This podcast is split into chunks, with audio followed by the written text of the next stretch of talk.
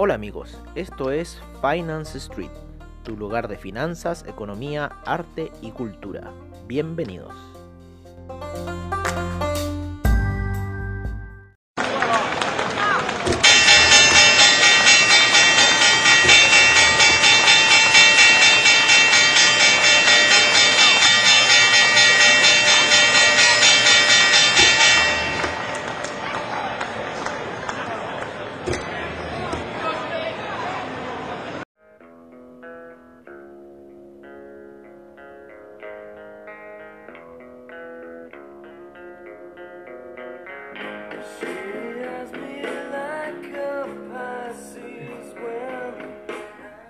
Hola amigos de Finance Street y bienvenidos a lo que es nuestra sesión matutina, como siempre, al estilo de Finance Street, uno de los pocos podcasts latinoamericanos, ¿no? En cierta forma eh, de habla hispana, eh, que transmite las noticias financieras, porque por lo general están todos haciendo videos en YouTube o están haciendo otras cosas y después cuando los pasan a lo que es... Eh, el formato de podcast queda muy mal hecho en cierta forma.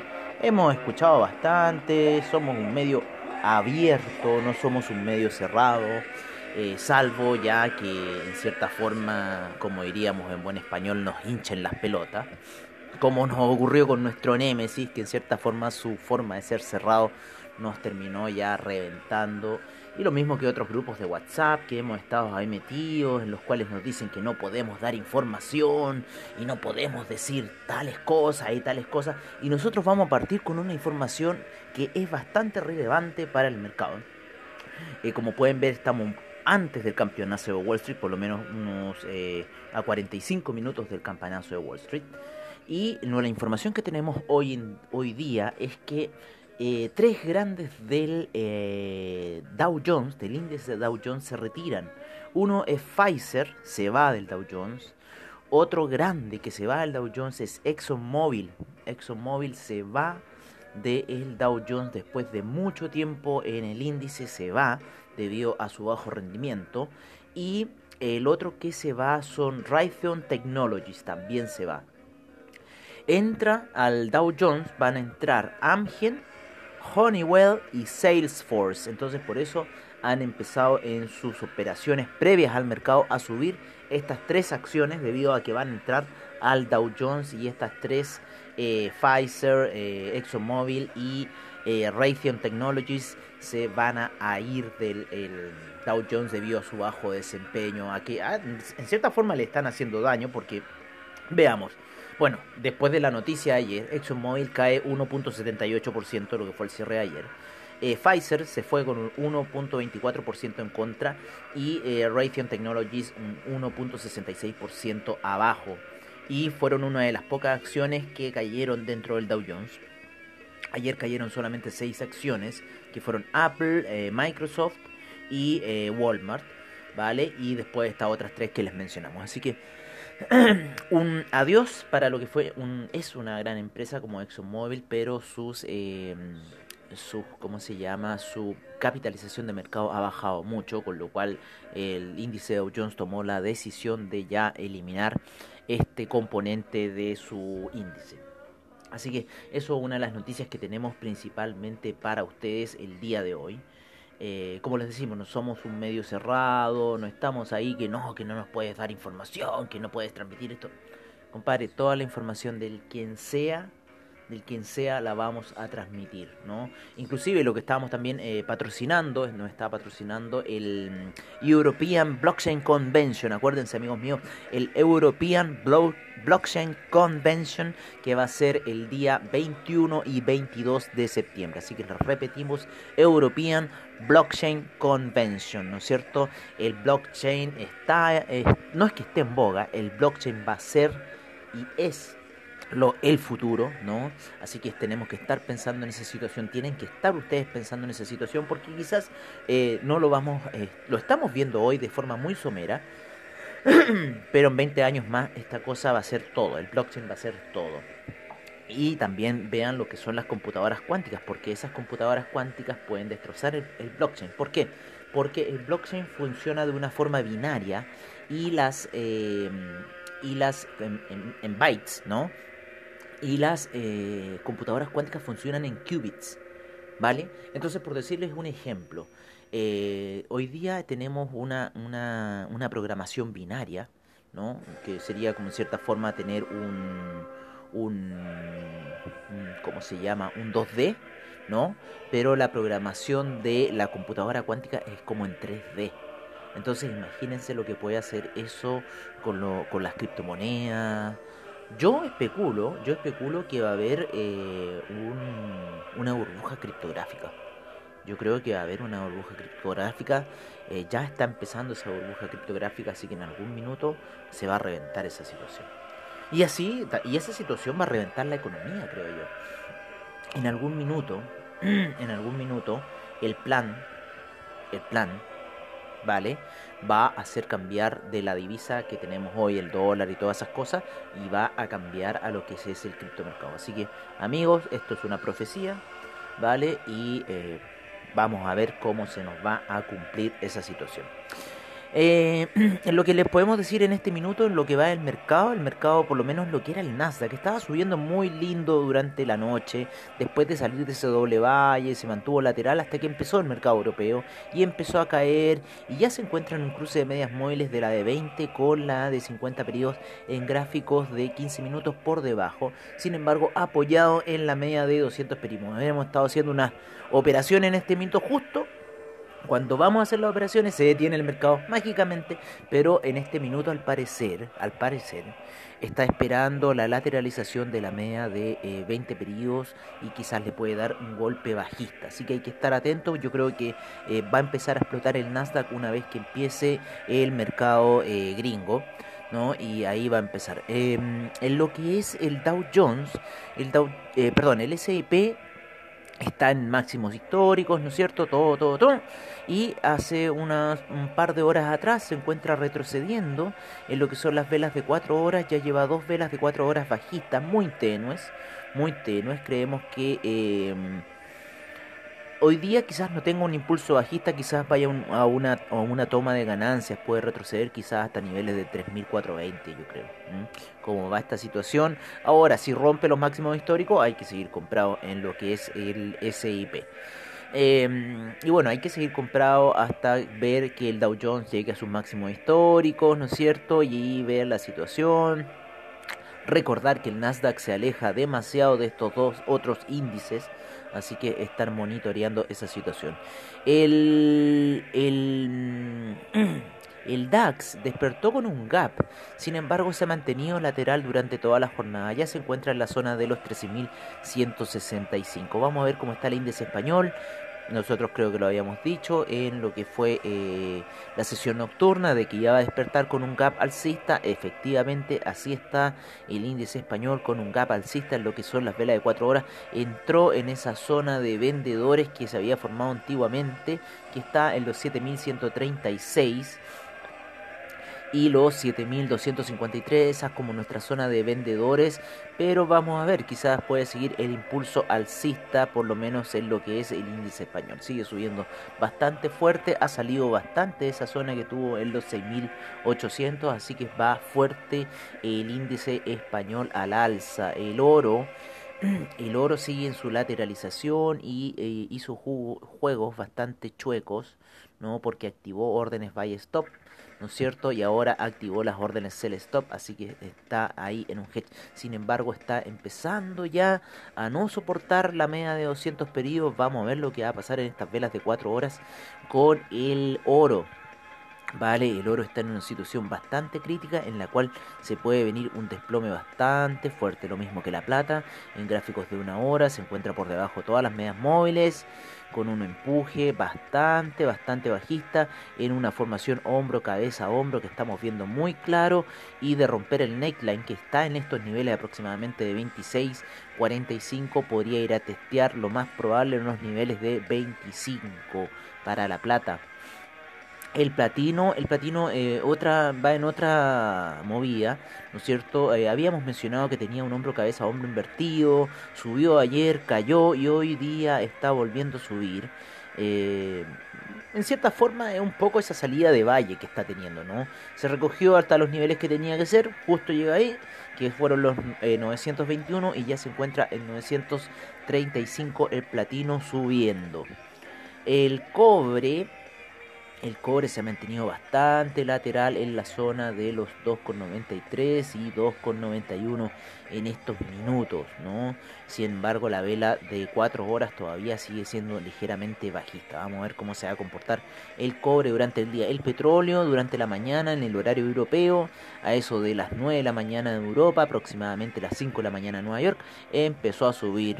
En esta época más, yo creo, o sea, los europeos le están dando más al petróleo que los los estadounidenses. Los estadounidenses están más que nada preocupados de, eh, de cómo se llama, de lo que está pasando con sus propios índices en Estados Unidos, ¿no? Y tratar de salvar la situación. El café, eh, si bien había terminado con esa vela libélula media bajista, casi doji, bajista, sin embargo hoy retrocede y va al alza y está por niveles sobre 120, sin embargo está en una lateralización aquí el café que aproximadamente los niveles de 122 y 117, así que hay que estar monitoreando al café con lo que pueda suceder. Está apoyado en la media de 20 periodos en gráficos diarios, pero hay que ver lo que puede suceder con el café. El euro, el euro lo estamos viendo en cierta forma bajista, creemos que puede ir a tantear la zona de 1.171 eh, y si rompe esa zona, como les decíamos ayer, eh, puede ir a tantear más bajo a la zona de 1.159. Vigilar el euro. Por, por, otra parte, si el euro está cayendo, el dólar índice va a estar subiendo. Javierito, nuestro némesis. ¿Ah? Así que siempre tanteen el dólar index, muchachos. No se queden atrás porque un experto de 8 años les diga que no, que es un componente. Sí, es un componente, pero si se fijan en las gráficas, funciona inversamente proporcional a lo que es el euro, ¿vale? Así que eso, no se dejen llevar por traders que llevan poca, poca experiencia. No se dejen siquiera llevar por mí también, que yo también no llevo nada en el mercado. Háganle caso a Oliver Vélez, que él lleva 38 años en el mercado. Ha, ha hecho un análisis de las velas, que es lo que nosotros seguimos de las velas de colores, ¿no? Los rompimientos de esas velas. Así que síganlo ahí. En lo que es el, e, el, Ethereum, nos vamos a las criptomonedas, el Ethereum se encuentra lateralizando, acaba de em, en cierta forma eh, igualar la vela daily de ayer, que fue alcista, sin embargo la de hoy está bajista, la iguala en potencia, seguimos en nuestra teoría del hombro cabeza a hombro en el Ethereum por un par de días más y quizás ya entrando hacia septiembre pueda ocurrir el desplome de Ethereum. En el Bitcoin, eh, el Bitcoin también se encuentra en esa situación de hombro cabeza a hombro. Eh, la Ethereum es más, más, más disparada, pero el, el, Bitcoin también se encuentra en una situación de hombro cabeza a hombro. Se encuentra por debajo de la media de 20 periodos en gráficos daily. Entonces quiere decir que quizás el, eh, el Bitcoin va a hacer alguna situación estamos viendo ese hombro cabeza a hombro en gráficos de 4 horas. Está ahí juntándose las medias móviles, haciendo un pequeño triángulo, ¿no? Así que vamos a ver en gráficos de 4 horas lo que está pasando. Hay bastante lateralización a niveles de 12.490 aproximadamente y los... Eh, y los 11.000 para cerrar un poco así lo que está haciendo la lateralización del Bitcoin. Así que hay que tener ahí eh, un ojo sobre esa situación y ver qué va a pasar con esta criptodivisa. El papá, el papá de, eh, de todas las eh, altcoins. Bueno amigos míos, eso ha sido todo por ahora. los dejamos con nuestros reportes de mercados, commodities, divisas, criptomercados, como siempre al estilo de Finance Street. Y nos vemos a la noche a la sesión nocturna. Que tengan hoy día un muy buen trade amigos míos.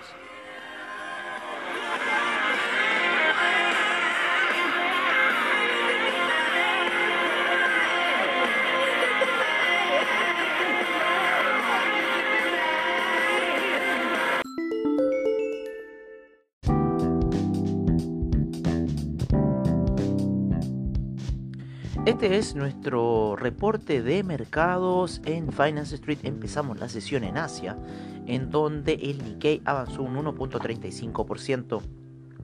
El índice australiano un 0,52%, el neozelandés un 0,55%, el Shanghai retrocedió un menos 0,36%, El Shenzhen avanzó un 0.02%, el China 50 un 0.60%, el Hang Seng un menos 0.26%, el Taiwan Weighted un 0.88%, el Kospi avanzó un 1.58%, el Nifty un 0.05%. Nos vamos a la sesión europea en donde el DAX está avanzando un 0.80%, el FTSE un 0.05%, el CAC un 1.15%, el Eurostock 50 un 1. 0.04%, el IBEX un 1.35%, el, la bolsa italiana un 1.03%, em, la bolsa suiza un 0.35% y la bolsa austríaca un 0.74%. Nos vamos a ir con los futuros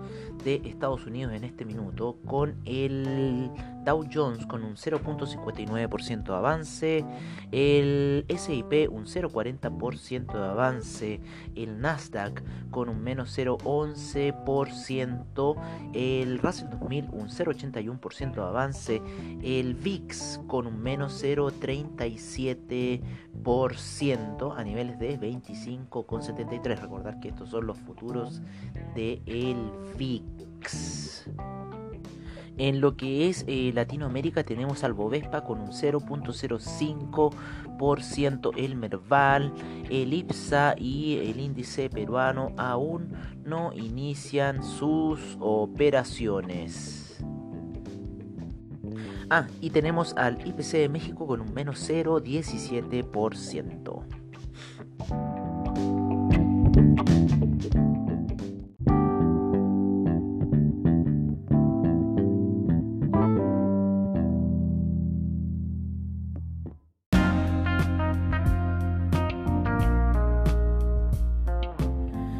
es nuestro reporte de commodities en Finance Street. En primer lugar, tenemos al BTI subiendo fuerte un 2.04% debido a las tormentas que se están presentando en el Golfo de México. Y en este minuto se encuentra en 43,51. El Brent sube a 46,02 con un 1.97% de avance. El gas natural en 0,40%. La gasolina también sube fuerte a 3.70%. El petróleo para calefacción un 2.23%. El etanol retro retrocede un menos 0,79%, la nafta un menos 0,14%, el propano un 0,31%, el uranio un 0,16% de avance en los metales preciosos. Tenemos al oro con un 0,07% de avance a niveles de 1930, la plata en 26,70 con un 0,36% de avance, el platino avanza un 1,20%, la soya eh, avanza un 0,56%, el trigo un 0,48%. la cocoa un 1.47%, el café un 0.54%, el azúcar retrocede un menos 0.08%, el jugo de naranja avanza un 0.25%, la avena cae un menos 3.37%, el arroz avanza un 0.12%, el maíz avanza un 1.43%, el metal rojo, el cobre, avanza un 0.09% a niveles de 2,92%. el acero retrocede un menos 0.51%, el carbón un menos 1.75% de retroceso, el aluminio un menos 0.07%, el zinc avanza un 0.58%, el níquel avanza un 0.33%, eh, el paladio retrocede un menos 0.11%.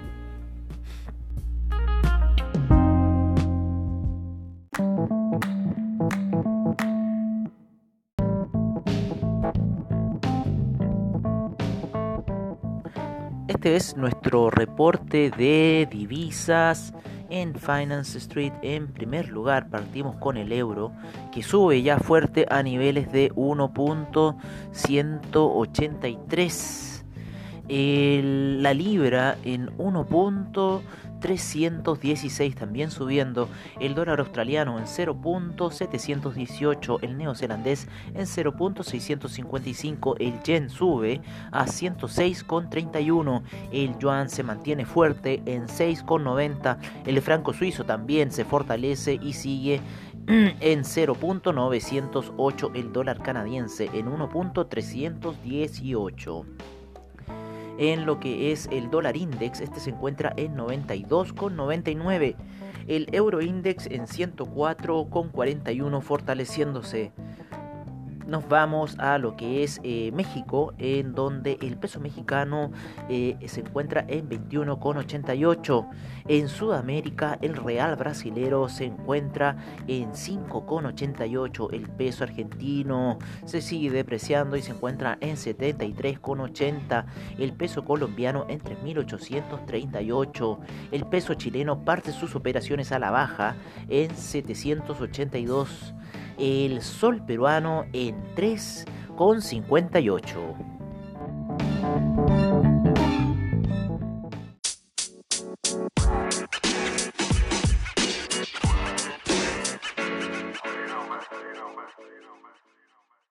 Este es nuestro reporte de criptomercado por parte de CoinGecko. En primer lugar tenemos a Bitcoin, el cual baja a 11.499.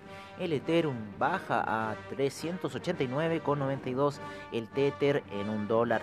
El Ripple en 0.281. Chainlink cae a 14,63.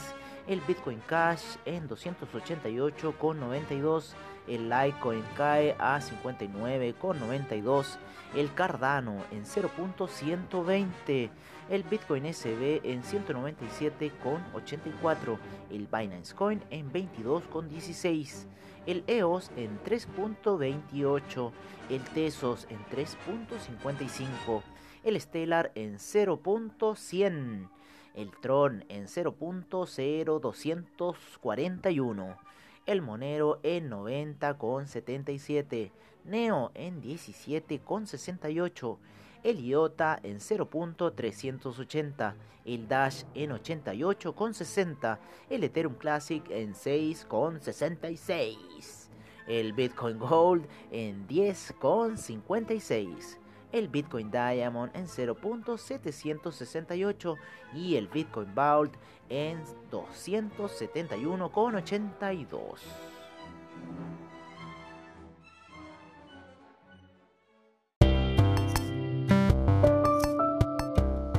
Y recuerden, si se perdieron algún episodio de Finance Street, encuéntranos en nuestra página web finance-street.webnode.cl donde podrás ver nuestras noticias, trading view, reportajes y nuestros servicios financieros. Recuerda finance-street.webno.cl. Los esperamos.